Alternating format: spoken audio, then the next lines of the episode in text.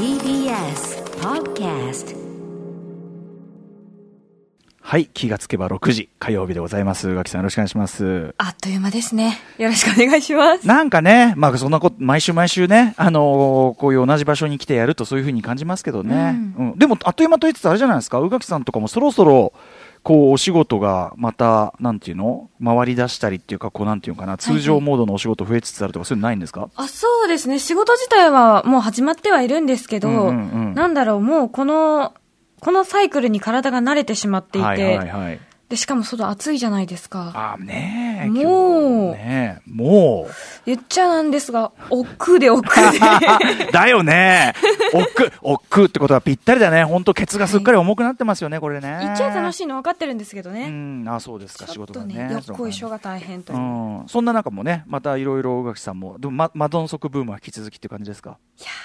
マブリ可愛いマブリ あ、でも、今回見たマブリーは可愛いマブリーではなく、怖いマブリーだったんですけれども。何を見たんですか、最近は。悪人伝という、うんうんあの、まだ。先週おすすめされてたかね、なんかね。はい、うんあ、の、今、今度、上映される、まだ始まってないものなんですけれどあも、、一足先に。はいあ、いいですね。箕輪田ディレクターのお力をお借りしましてう、んうん。面白かったです。今回はかなり怖いマドンソクでございました。あ、そう。はい。あそう。そうか、そうか。あの、はいはい一つご紹介するならば、うんあの、なんかこう、サンドバッグにバンバンってこう、殴ってて、ええあ、なんかこう、鍛えてんのかなと思いきや、うん。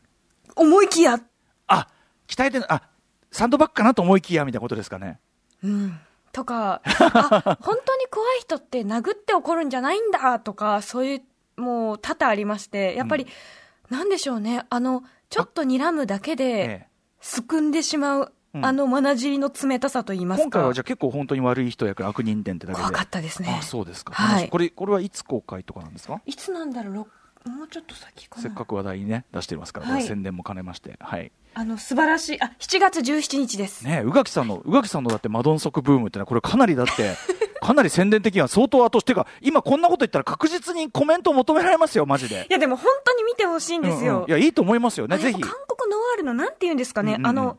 底知れない暗さというか、はいはい。あの、ピリピリ感っていうのはなかなか真似できるものじゃないなと、うんうんうんその、いろんなね、あの、世界各地でありますけど、うんうんうんやっぱ独特の周期というんでしょうか、匂いがあるなと思ないんます。かその、あれですね、韓国ノワールのその周期ね、独特の匂いもそうだし、僕がその、この間ボーダーってやった時に、うん。うん北欧ノワールってやっぱ特有のなんか、気持ち悪さあるよなとか、白夜だからこその、白夜、そうだねうんそうだね。なんか雪につ、なんていうの、寒いところで、なんか表面的には綺麗で整ってるが、ゆえの奥のなんか、ドロッとした感じが気持ち悪いとか、なんか、ノワールってジャンルはやっぱその各国のお国が、なんていうのかな、特有のこう、匂いみたいなのが、やっぱ出やすいかもね。そうですうん、ね。日本のノワールもやっぱ、その、やっぱその独特、独特の、例えば石井隆さんの一連のやつとかって、やっぱはい、すごい日本っぽいうん湿り気っていうか、あるし、はいあ言われてみればそうかもしれませんね。ということで、おすすめですはい、悪人伝、え、コメント、宇垣美里コメントやります。勝手に、勝手に私が、勝手に仕事を受ける始末。アフターシックスジャンクションン After Six Junction. 6月16日火曜日、6時4分を過ぎました。ラジオでお聞きの方も、ラジコでお聞きの方も、こんばんは。TBS ラジオキーステーションにお送りするカルチャーキュレーションプログラム、アフターシックスジャンクション、通称アトロック。はい、えーパーソナリティは私、所属事務所、スタープレイヤーズからリモート出演中ラップグループライムスターの歌丸です。そして、火曜日パートナーの宇垣美里です。はい。ということで、ちょっと私事報告というか、昨日から今日にかけての私のあれと言いますとね、はいきあの、昨日のオープニングとかでも話したんですけど、ちょっとまあゲームの話で申し訳ないですけど、あの、リターン・オブ・ジ・オブラディン、オブラ号の機構というですね、えーミステリーアドベンチャーゲームというのかな、まあインディーゲームで、えーで、でこうまあそれをこう謎解くのがすごく楽しくてハマっちゃってるって話を昨日してたんですけど、まあ昨日帰ってですね、えー無事クリアしましたというご報告というねお。めでとうございます。これはでも本当に面白かったです。ー。うん、あのー本当にだからラブクラフトの小説とか好きな感じうん。な人だったら絶対あの雰囲気そのものにはまるっていうところがあるし、あとやっぱりその謎解きの快感、当たり前かもしれないけど、ミステリーって面白いねっていう、うん、なんかそういうこう当たり前かもしれないけどそういう謎解きの快感みたいなのもすごく堪能しましたし、改めて、へうえん、それでいて、あのー最後にね、まあ、60人こうオブラディン号に乗っていた60人の、えーなんていうかな行方というかね、まあ、そこら辺に死体が転がってるんでその死因とか、うん。まあ、死体が見つからない人に関してはその実際安否はどうなのかというあたりを、えー60人確定していくというのが基本的なゲームなんですけどあの最終的に今60人確定したわけです最後の、最後の2人だけはあの船内の情報だけではわからないで終わった後にその生き残った生存者から実はこういうことがあったっていうところが保管されて、えー真相をめいたものがその60人分明らかになるっていう、うん。まあ一応あれなんだけどただやっぱねあの深みがあるというか一応クリアしたんです。で全部のその起こったことっていうところの謎は解いたんです。なんだけどその一個一個の出来事の合間のなんでじゃあここにこういうことにこの間とこの間に実はすごく空白があったりして、はい。そこはやっぱりその解いた人側の、まあ、推理というか本当の意味での想像の範囲っていうか、保管していかないといけないそうですすんでね。そうそう、ん。行間を読むというかね。そこでまたさらにゲームをクリアした後もちょっと味わいが続くっていうか、あのーすごく良かったですね。これしかもね、あの作られているのがルーカス・ポープさんという方で、えー、とアメリカ人の方かな？なんだけど日本に在住で。あ、そうなんですね。はい、。の方でというねあたりとか。はい、あとね福市恵子さんってこれ翻訳日本語の翻訳を担当されている方アンダーテイルというね、えー RPG ゲームでインディー RPG ゲーム星野源君とかもやったことで、うん。なんかこう言ってた。あのそれの役とかもされている方でなんかちょっとこうルーカス・ポープさん福市恵子さんなんかインタビューなんかも出てるみたいなんですけど僕もちょっとそのオブラディンゴをですねクリアした身としてちょっとお話をいずれ伺ってみたいなというようなことを思ったりしましたね。すごいやってみたくなりました。これ画面がすごいでしょこれ、うんいわゆる、はい。黒、白黒、なんかドットというか、なんて言うんでしょ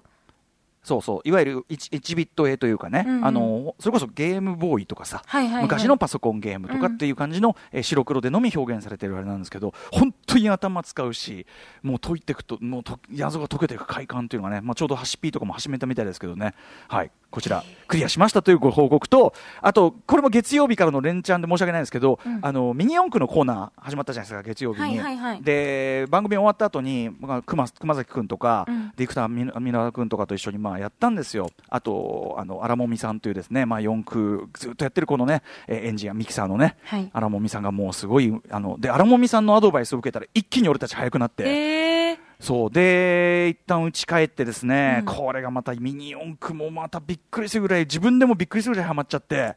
あのー昨日、で、昨日、で、要はこれはあの、残りのアトロク4区分に俺は言ってるんですけど、うん昨日の俺と俺今日の俺は違うからな。すっげえ速くなったから俺。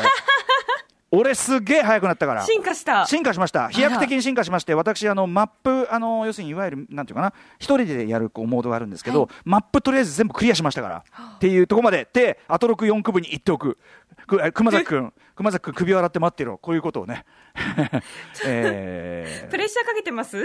そうそう、いやっていうかね、なんかね、あのいずれは多分熊崎君と番組上でね、あの戦うことになると思いますんで。はい、まあ私はもう寝る間を惜しんでレベル上げに勤しんでますんで、はい、熊崎君がちょっとハマり方が。はい、歌丸さんやりすぎですって、言われましたけどね、ちょっとね、はい、まあそんな感じですかね。あとまあちょっとカルチャーニュースで言いますとですね、はい。えーじゃあこれにしようかな、アカデミー賞ね、アメリカアカデミー賞が、えっ、と来年の2月28日にアカデミー賞を予定してたんだけど、えっ、と2ヶ月延期して、えっ、と4月25日、来年の90、えー93回アカデミー賞は来年の4月25日にか、えー延期するということになったというね、ことですね。2回まあ要はそのあのちょうどまさに2ヶ月ですよね。映画館が全く回ってない期間っていうのがあったから、うんあのその分を入れての2ヶ月延長っていうことでしょうね。ってましたものね。あの、うん上映されないものも多かったですし。日本でもようやくね新作がかかり始めそう、て見たかったものがたくさん始まったので、あのストーリー・オブ・マイ・ライフ私の若草物語日見たいんです。比さんが生涯ベストというふうにおっしゃっててで 絶対行かなきゃで。私もねまだ行けてないんですけど、うんまあ、グレタ・ワイグねガイブね全体のあれもレディー・バードも良かったですけどそうですよね。レディーバードの子ですよね。はいそうです、。そうです。まあ、あの、アメリカインディー界のね、ミューズと言いましょうか、えーグレタ・ガービグさん。で、あの、古川さんも見に行って、うんなんかやっぱり相当な、相当な良さらしいですよ。いやみんなめちゃめちゃ言うんですよ。かなりなことになってるらしいんでね、はいこちら、まあ、新作映画、ちょうどあのムービーウォッチメンも劇場公開作品、まあ、次のターン、ね、来週からのターンで、まあ、この調子で感染者、まあ、ちょっとね、今ね、まだ多くはなってきてるけど、様子見つつで、来週あたりから復帰しようと思うので、これも非常に楽しみですしね。もう絶対見に行かなきゃ。そういう意味ではね、面白い。だから今週やる、あの、うんハーレークイーン、あの、はいはいはいバード・ブレイ。あ、とかはちょうどこの2か月間、その要するにあのコロナのこの影響で映画館が止まる直前に公開されて、そうですよね。で一番ある意味煽り食らっちゃった作品ではあるんだけど、うんであだから劇場についこのまでかけてるところもあって、えハーレークイーンは。なのにもうあのレンタルもありますよね。そうそうそう。レンタルとはいかソフトとかも発売されててという、だからちょうどそのなんていうかなこの2か月のこのタイムラグを経て、えーハーレークイーンからのこうまあその新作というこの流れは非常にこうなんていうかなようやくっていう感じもありますよね。ね戻ってきた、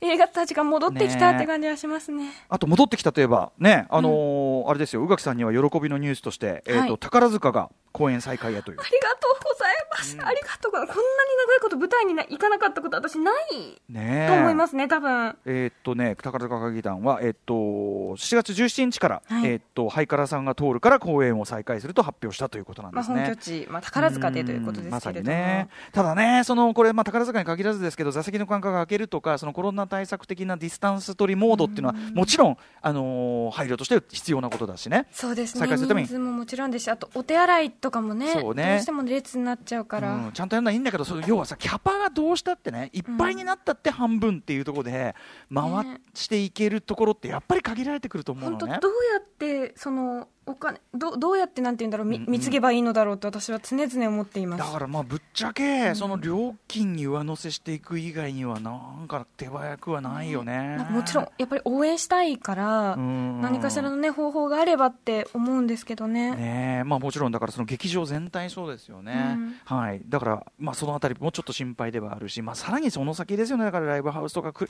クラブなんてのはこれはどうなんだろうなと思っちゃうな。うん。なんかどこでしたっけね外国であのもう立ち上がらずに椅子に座ってライブを見るみたいなのは始まってるみたいですけどね。でもね、それはそれでなかなかのあの音楽のタイプによってはなかなかの拷問という可能性もありますからね。20分ぐらい座ってみる、まあ、それでも目の前で生の音が楽しめるっていうのはすごく嬉しいことだとは思うんですけど、あの座って聴けるタイプの音楽ならね、うん。それはいいんですけどね、あとその我々もだからライムスターも実はですねぼちぼちそのじゃあそのライブみたいなものをね、うん。最初はその無観客配信みたいなところからというところでぼちぼちいろんなことがあったりするんだけどただただそのやっぱりね、例えばその無観客でやる配信ライブ誰も経験僕ら経験ないですから、うんどういうことになるかというのはちょっと分かんない上に空気感がね違うでしょうからそうですね。あとねいつまでもこれっていうわけにもいかない。だからどういう形でこう今後はそのライブ的なものというのを、えーコロナ以降の世界に対応させていくかまだちょっと答えが出ないところである、まあ、ちょっとはやってみてやっぱいろいろ失敗とかしながら学んでいくところなのかなという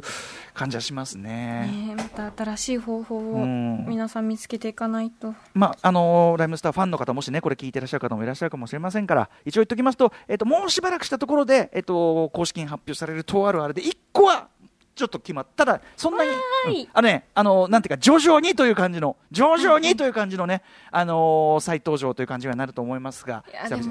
何か知らせがあるっていうだけで嬉しい人めちゃくちゃいっぱいいると思います、まあね私も嬉しいですし、えーいやいやいね、はい、頑張ります、我々も。あと、あの、例のですね、公開、あの、配信のミーティングも引き続き並行してやっていくよという、配信のミーティング第2回のね、一緒に飲んでる気持ちになれるあの話題の、えーでもね、こん あのーちょっと近々、本当にこちらもね、発表したいと思いますんでね、はい、そこね、そこするうちに、ちょっとまたね、あの、あとスタジオに、ほら、そのうちちょ、ちょっと戻りたいからね、そろそろいい加減ね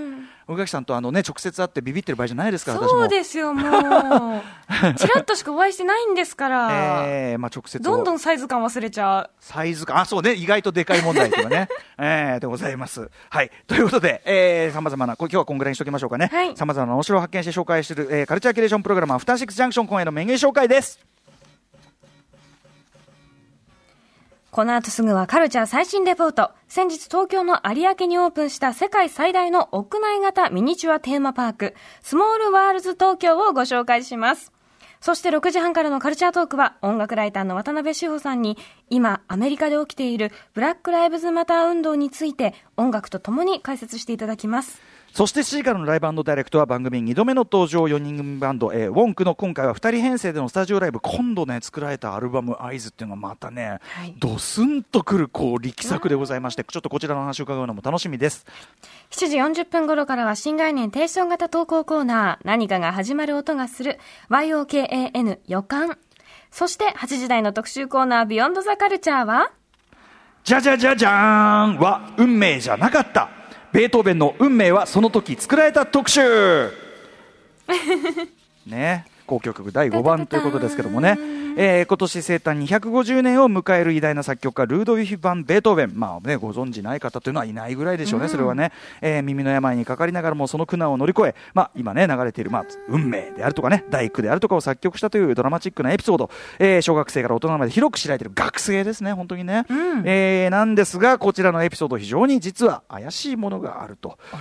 今夜の特集では音楽史上最大のスキャンダル、シンドラー会話帳改ざん事件。えーこちらのですね、えー全貌に迫った話題のノンフィクション、ベートーベン捏造、名プロデューサーは嘘をつく。これ本当面白かったですね。ちゃくちゃ面白かったです。えーこれの作者、えーライターの掛原志保さんをお迎えして音楽史研究家や熱心なクラシックファンの間では知られていたというシンドラーの会話帳と改ざん事件について詳しく解説していきます。番組への感想や質問などリアルタイムでお待ちしています。アドレスは歌丸アットマーク tbs.co.jp 歌丸アットマーク tbs.co.jp まで読まれた方全員に番組ステッカーを差し上げます。それではアフターシックスジャンクション行ってみよう After Six Junction.